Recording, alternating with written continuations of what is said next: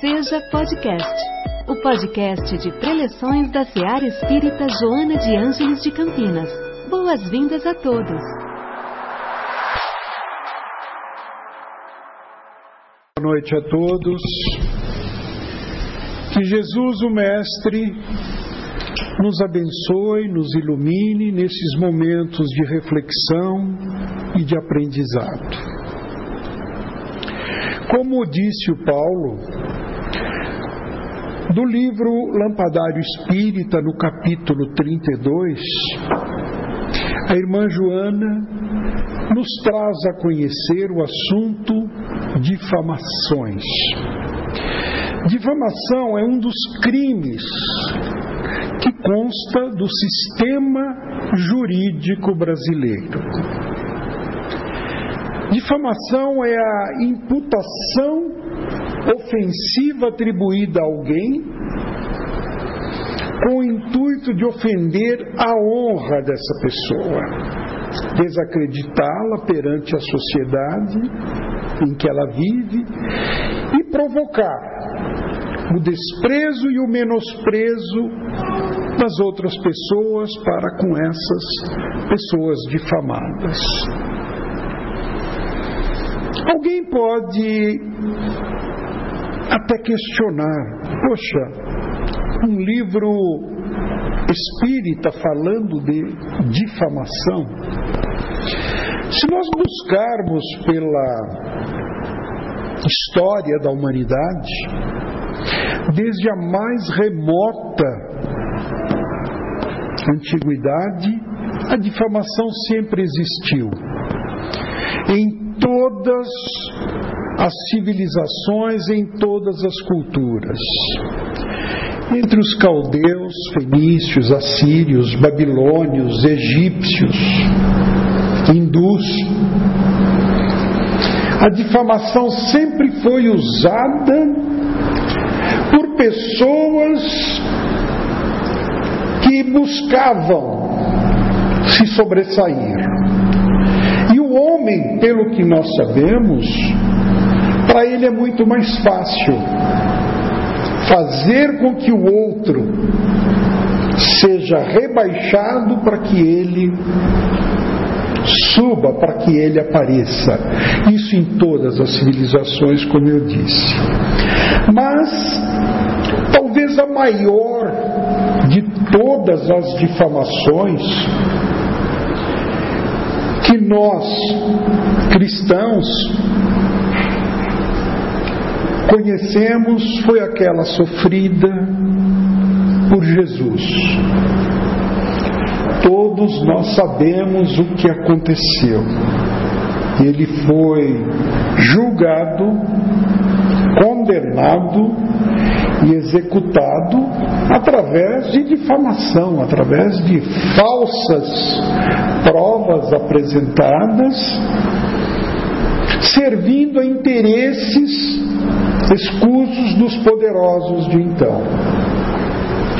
O julgamento de Jesus já foi discutido muitas e muitas vezes em cursos de direito penal. Existe um estudo, aliás, um muito bem escrito, foi publicado na no jornal A Imprensa do Rio de Janeiro, no dia 31 de março de 1899. Um artigo muito bem escrito, de onde eu tirei um parágrafo. No julgamento, diz esse, esse artigo, no julgamento instituído contra Jesus, desde a prisão, um pouco antes da meia-noite da quinta-feira, até a sexta-feira de manhã, foi tumultuário extrajudicial e um atentado aos preceitos legais. Assina esse artigo Rui Barbosa. eminente jurista, talvez um dos maiores juristas brasileiros. Mas aí muitos perguntam: poxa, preceito legal na época do Cristo? Claro, todo o preceito legal, toda a base do direito hoje existente no mundo ocidental principalmente, é baseado no preceito legal instituído pelos romanos antes, do, antes de Cristo. Ou seja, tudo aquilo que Cristo sofreu não obedeceu nada daquilo que os romanos ensinaram. E eu achei, quando estava estudando, quando estava preparando esse tema, uma outra citação do livro O Julgamento de Jesus Cristo sob a Luz do Direito. Um livro escrito em janeiro de 2016 pelo doutor Roberto Vitor Pereira Ribeiro, do Ceará. Escritor, advogado, professor de direito penal na Faculdade de Direito da Universidade Federal de Fortaleza, pesquisador de ciências da religião, da teologia e de filosofia. Ele diz no seu livro: Jesus foi preso sem culpa, condenado sem indícios, julgado sem testemunhas, apenado com um veredito extraído, errado, desculpe, com um veredito errado, e por fim entregue à mercê da boa vontade de um juiz, no caso Pôncio Pilatos, covarde, parcial, inepto para o exercício de qualquer julgamento e magistratura. Então, dois exemplos que eu citei, existem inúmeros livros e citações de advogados falando sobre o julgamento de Jesus, baseado ele em difamação. A irmã Joana, como sempre, trata dos ensinamentos espíritas baseado na obra de Kardec, com lições direcionadas a nós, que pretendemos seguir o ensinamento de Jesus, a nós que nos intitulamos cristão. Cristão é aquele que segue com Cristo. Então ela extrai tudo isso. E esse capítulo de famações, ele é muito, muito dirigido principalmente aos espíritas. E Joana nos alerta sobre isto que ocorreu com Cristo e que ocorre todos os dias no mundo todo. Difamações em várias categorias, difamações pessoais, existem no meio empresarial, no meio jurídico, no meio político, nem se fala, sempre existindo a difamação, alguém querendo desacreditar alguém. O poderoso querendo oprimir o mais fraco, o forte querendo subjugar o fraco, e assim por diante. Isso se dá sempre através isso que eu já narrei da difamação. Subvertendo, não obedecendo os preceitos legais a que deveríamos ser submetidos. Então, como alerta, a irmã Joana nos diz no início do parágrafo: alonga os olhos e alcança os horizontes sem fim da imortalidade. Embora caminhes entre espessas brumas na jornada carnal. Considera o impositivo da oportunidade e não te detenhas no exame de obstáculos. Dificuldade vencida, campo a vencer. Tarefa começada, serviço a realizar. As brotações novas e verdejantes nascem dos braços do vegetal podado, sem indagações, sem queixas. Da terra sulcada por lâminas do arado, surgem rebentos vigorosos, sem reclamações, sem exigências. A água de curso interrompido transpõe a barragem sem revolta, sem desespero. O Espírito nos ensina ela. Cresce na bigorna do sofrimento, sem reações danosas, sem inquietudes. Ela nos traz o exemplo da natureza, que sabiamente consegue superar todas as dificuldades, consegue vencer todos os obstáculos as dificuldades que uma planta enfrenta para poder germinar, crescer e frutificar. E ela traça esse paralelo com a nossa vida. Então, quando ela fala para olharmos os horizontes da imortalidade, precisamos lembrar que esta vida que estamos vivendo aqui nesta encarnação, neste planeta, ela é muito curta, ela é finita perante a imortalidade, a eternidade do Espírito. O que são 80, 100 anos? Se venhamos a viver isso, o que isso significa? Por todos os séculos que nós já vivemos, já passamos por esse planeta e iremos passar ainda até nos depurarmos, até nos tornarmos merecedores de um mundo melhor. Então é preciso que a gente pense sobre isso. Essas dificuldades a que ela se refere, que nós iremos passar, que nós iremos enfrentar e não devemos desistir jamais, está enfrentarmos calúnias, difamações.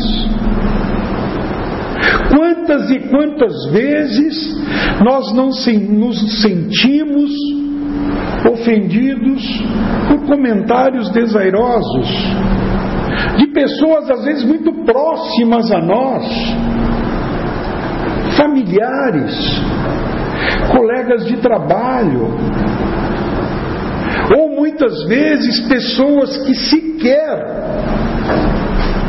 convivem conosco, sequer conhecem as dificuldades que nós passamos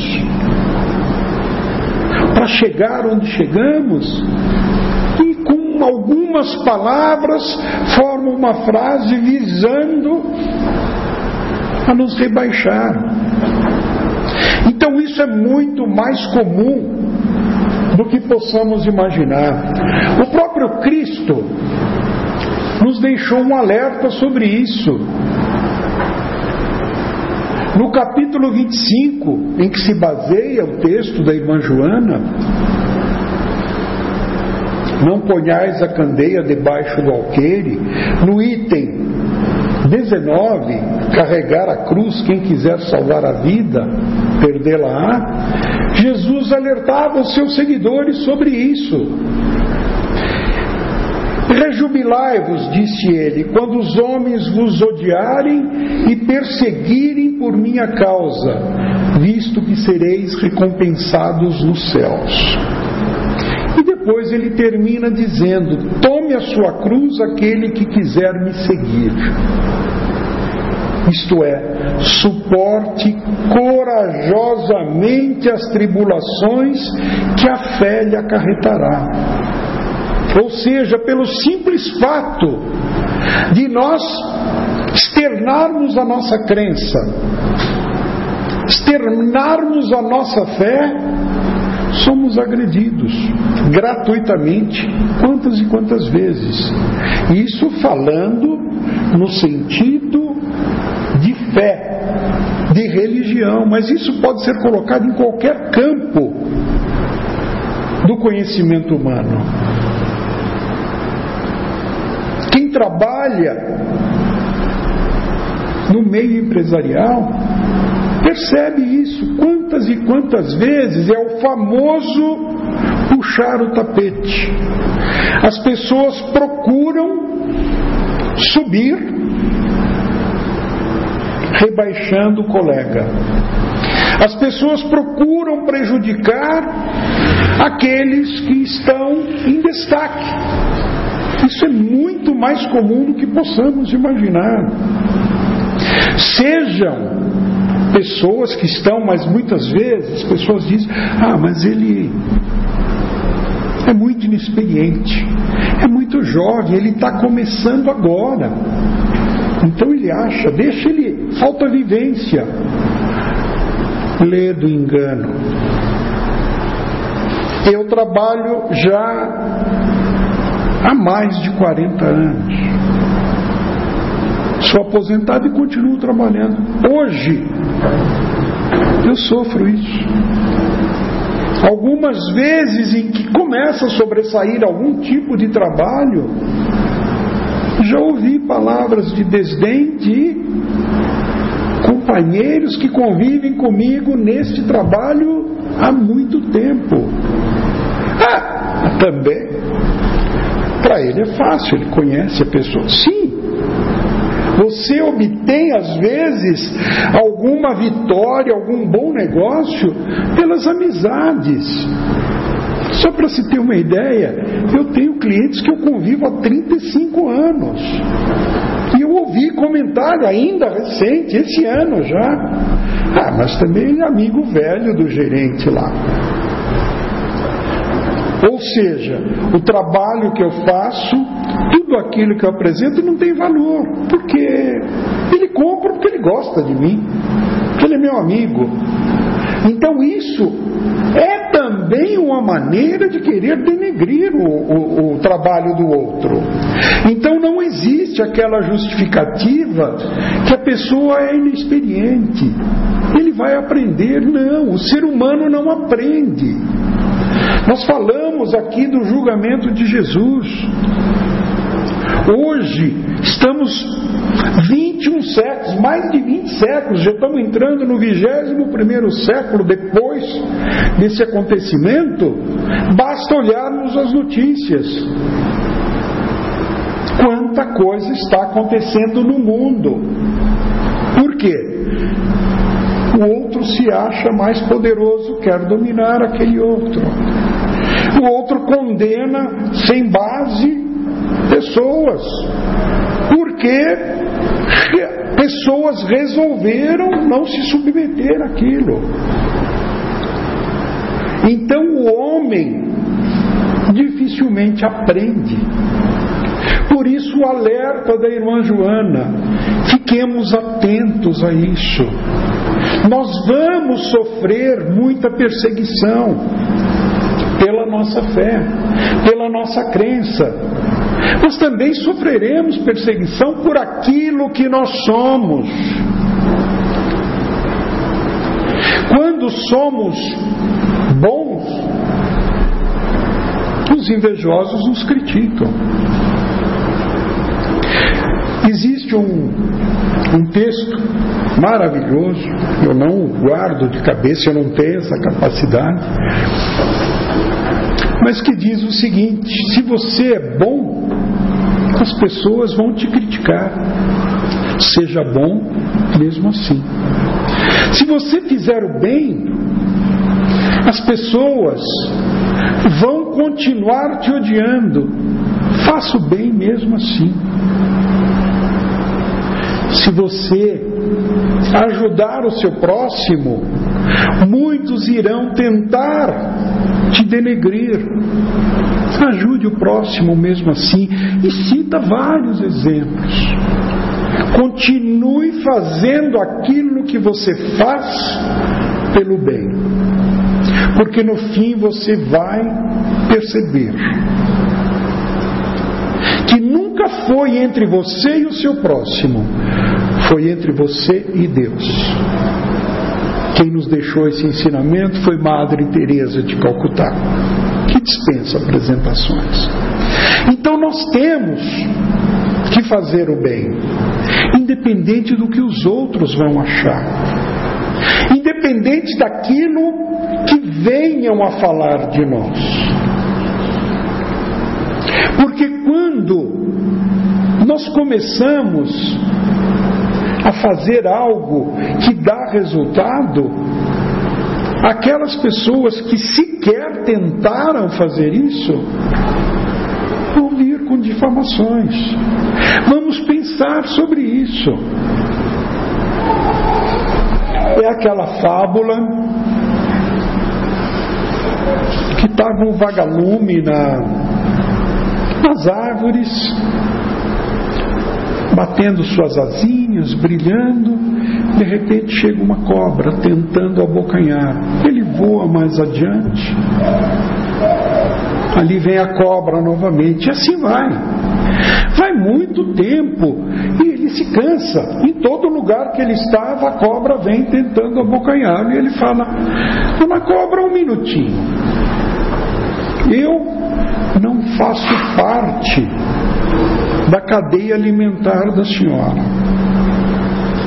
Em algum momento eu a ofendi, ofendi alguém da sua família, da sua espécie.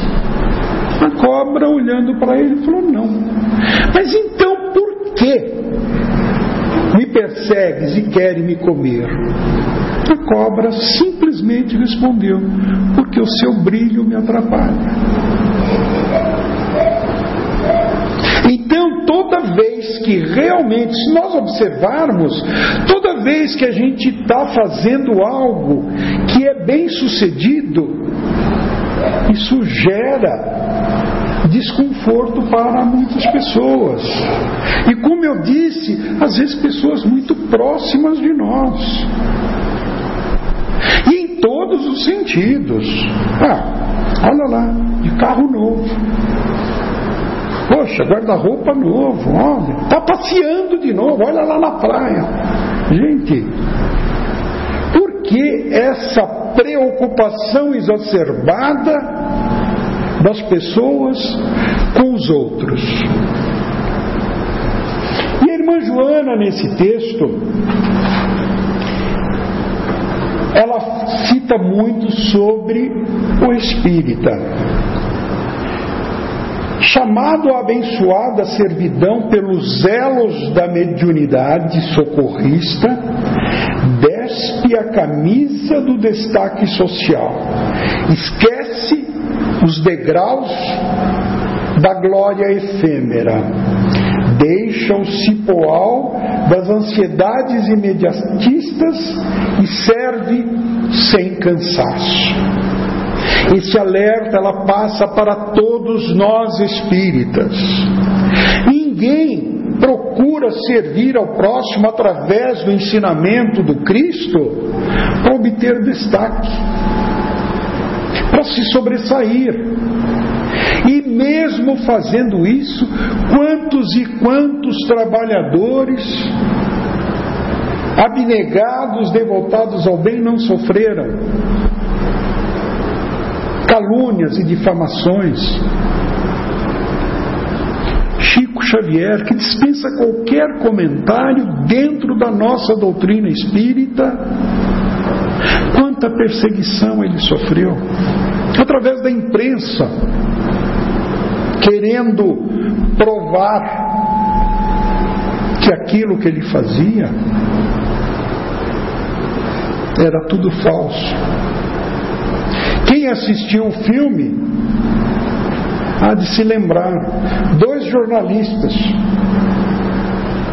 tentando provar que aquilo era, farsa e receberam, se, usando nomes também falsos. À época não era como hoje, que basta você pegar o celular e digitar, você já checa se aquilo é verdade ou não, e mesmo assim incorre muitos erros. Antes era difamação, calúnia. Hoje existe um novo termo, fake news. Então, pessoas publicam inverdades sobre quaisquer assunto. Como eu dizia, o Chico tentou ser caluniado e eram jornalistas famosos à época. Jamazon e Davi Nasser. Para aqueles que são mais experientes, não digo velhos, são mais experientes, há de se lembrar mas eles sofreram uma lição, receberam uma lição muito grande. Porque o Chico dedicou dois livros, um para cada um, dizendo tudo, quer dizer, desvendando.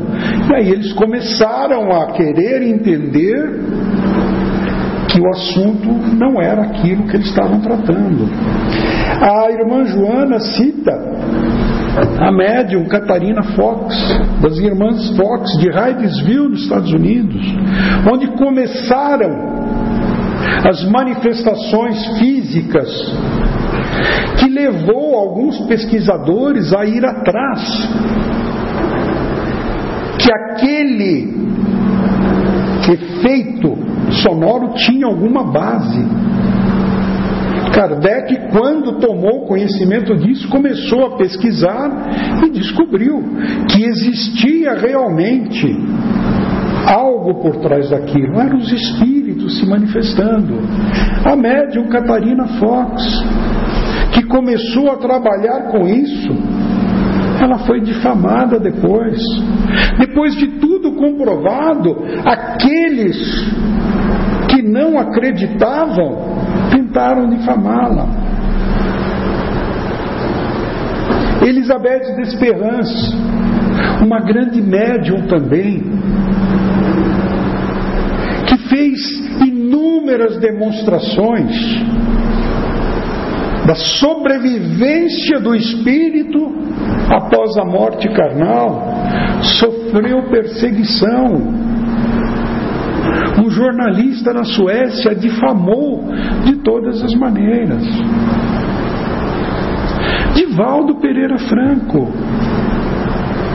Ele narra que no começo ele já sabia, ele com o, o, os mentores, a irmã Joana, outros mentores dele, começou a alertá-lo que nas palestras que ele dava existia um grupo formado de jornalistas, pode-se chamar, mas não eram sérios. Estavam lá não para cobrir o evento que era a palestra dele, mas estavam lá para tentar desacreditá-lo.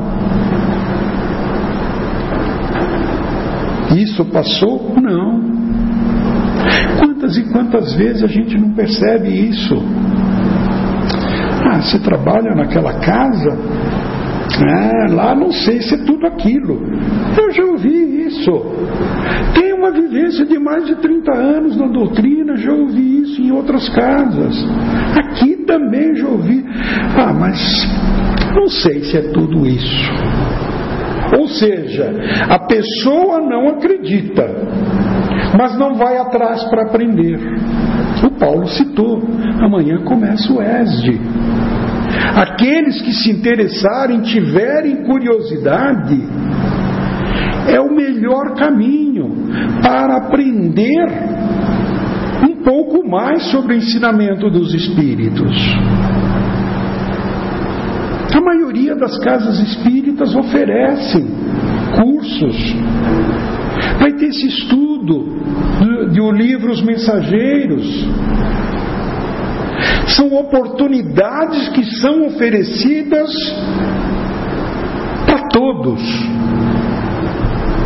Aqueles que quiserem participar do ES de amanhã, está aberto. Ninguém vai questionar, né, mas por quê? Não, você vem, se tiver interesse, vem para aprender. Agora fica muito mais fácil a pessoa tentar denegrir difamar, falar em verdades sobre a doutrina espírita que ela não conhece. Ou seja, o homem continua ainda tentando lutar contra aquilo que não conhece, ao invés de ir aprender. Um exemplo, Kardec, quando ouviu falar daqueles fenômenos, o que, que ele fez?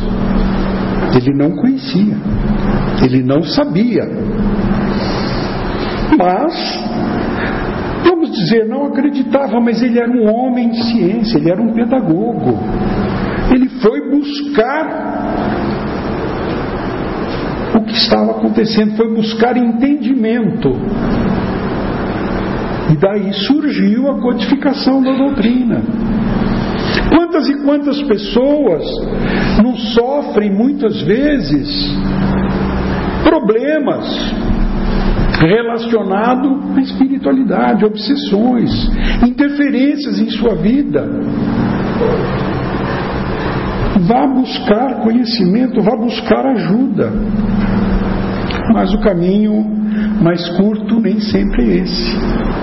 Porque uma das coisas que a gente aprende também, o próprio Cristo alertou: quem quiser me seguir, pegue a sua cruz. Ou seja, tem dificuldades. Mas todo mundo quer facilidade. Ah, eu quero ficar rico. Então vamos trabalhar. Ah, mas aí é difícil, eu vou tentar uma hora, quem sabe. Não é assim.